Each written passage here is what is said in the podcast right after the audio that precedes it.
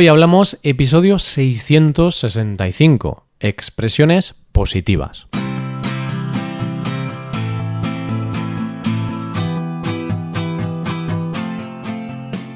Bienvenido a Hoy Hablamos, el podcast para aprender español cada día. Ya lo sabes, publicamos nuestro podcast de lunes a viernes. Puedes escucharlo en iTunes, en Android o en nuestra página web.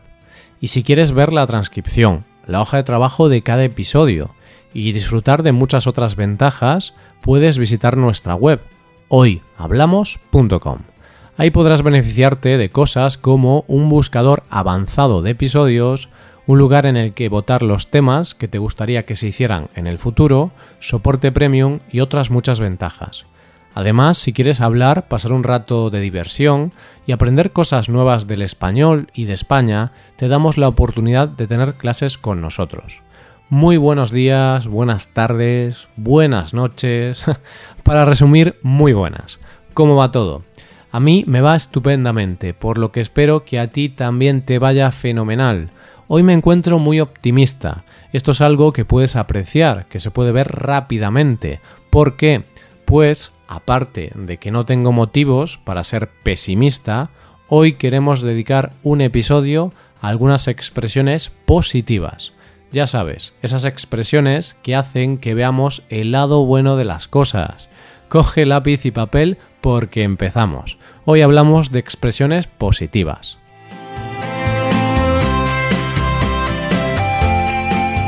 Y con este optimismo que tenemos hoy, vamos directamente a hablar de la primera expresión de hoy. A mal tiempo, buena cara. Este es un refrán muy usado diariamente porque habla un poco de cómo los españoles solemos tomarnos las noticias negativas o las situaciones complicadas. No todos los españoles, pero sí una buena parte de ellos. Podemos tener problemas personales, económicos, laborales, pero vamos a intentar poner al mal tiempo buena cara. Principalmente tiene dos usos, así que vamos a verlos. En sentido literal se refiere al tiempo atmosférico de la meteorología, esa ciencia que puede tener influencia en nuestro sentido del humor. El tiempo influye en nuestro carácter. Nos sentimos mejor cuando hace sol. ¿Por qué? Pues porque, entre otras muchas cosas, el sol aumenta la producción de serotonina de nuestro organismo, activando las emociones, mejorando nuestro estado de ánimo y teniendo una mayor sensación de bienestar. En cambio, cuando hace mal tiempo nos sentimos un poquito peor. De esta manera, si hace mucho frío y está lloviendo durante todo el día, en lugar de quejarnos, podemos decir que al mal tiempo, buena cara no tenemos ninguna influencia en la lluvia, por lo que el hecho de quejarse no va a hacer que deje de llover. Hay que ver lo positivo de la lluvia. Un paisaje más verde, más agua para los embalses, más tiempo para pasar en casa con la familia o cualquier otra ventaja que encuentres. En sentido metafórico habla del comportamiento y la actitud que tomamos ante momentos difíciles. Esto significa que si tienes un problema que te hace estar triste y desanimado, pues tienes que intentar poner una buena cara. ¿Cómo se pone buena cara? Intentando ver el lado positivo de las cosas, sonriendo e intentando mantener una visión positiva. Esto es muy fácil decirlo, pero no tanto llevarlo a cabo. Lo que creo que es un poco más fácil, o al menos menos complicado es intentar aplicar nuestra segunda expresión de hoy. Hoy por ti, mañana por mí. ¿Tienes alguna idea de lo que significa? Bueno, pues veamos un ejemplo. Imagínate que le presto el coche a un amigo porque él tiene el suyo averiado en el taller. Le hago ese favor.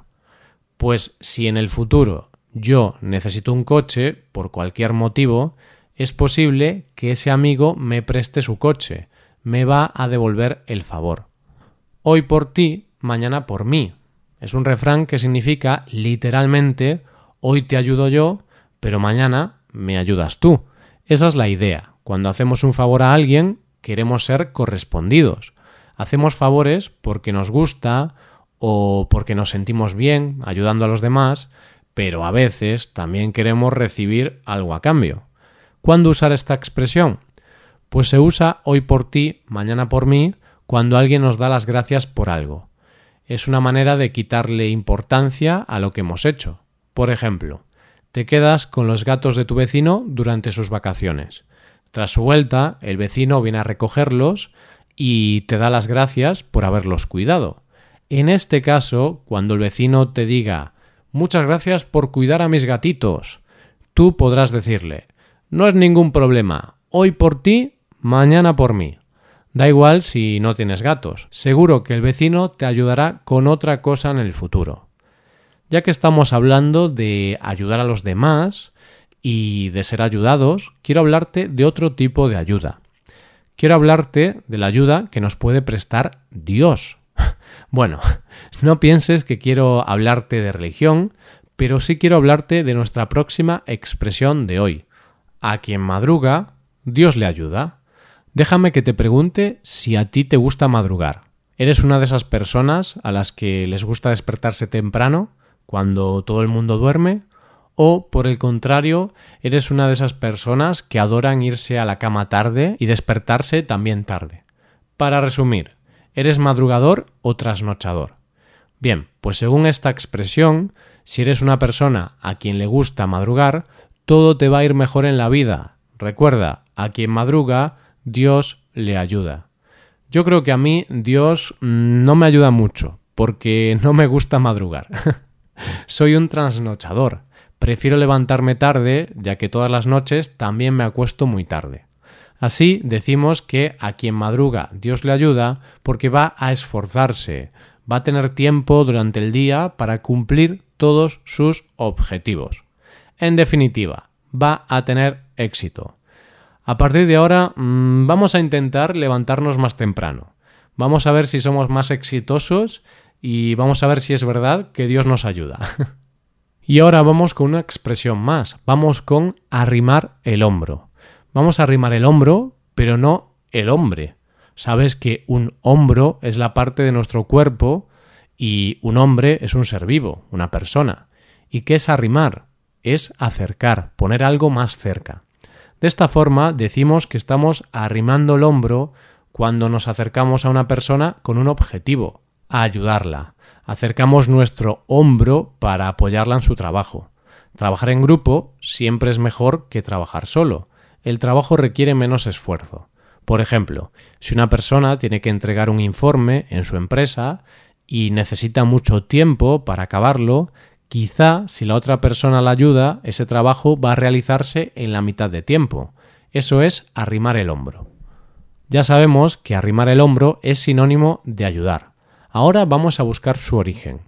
Y es que esta expresión tiene su origen en el campo. Cuando los trabajadores recogían la cosecha de algunos árboles, por ejemplo, de los olivos, necesitaban trabajar en equipo y arrimar el hombro para trabajar de forma más efectiva y rápida. No hace falta decirlo, pero la unión hace la fuerza.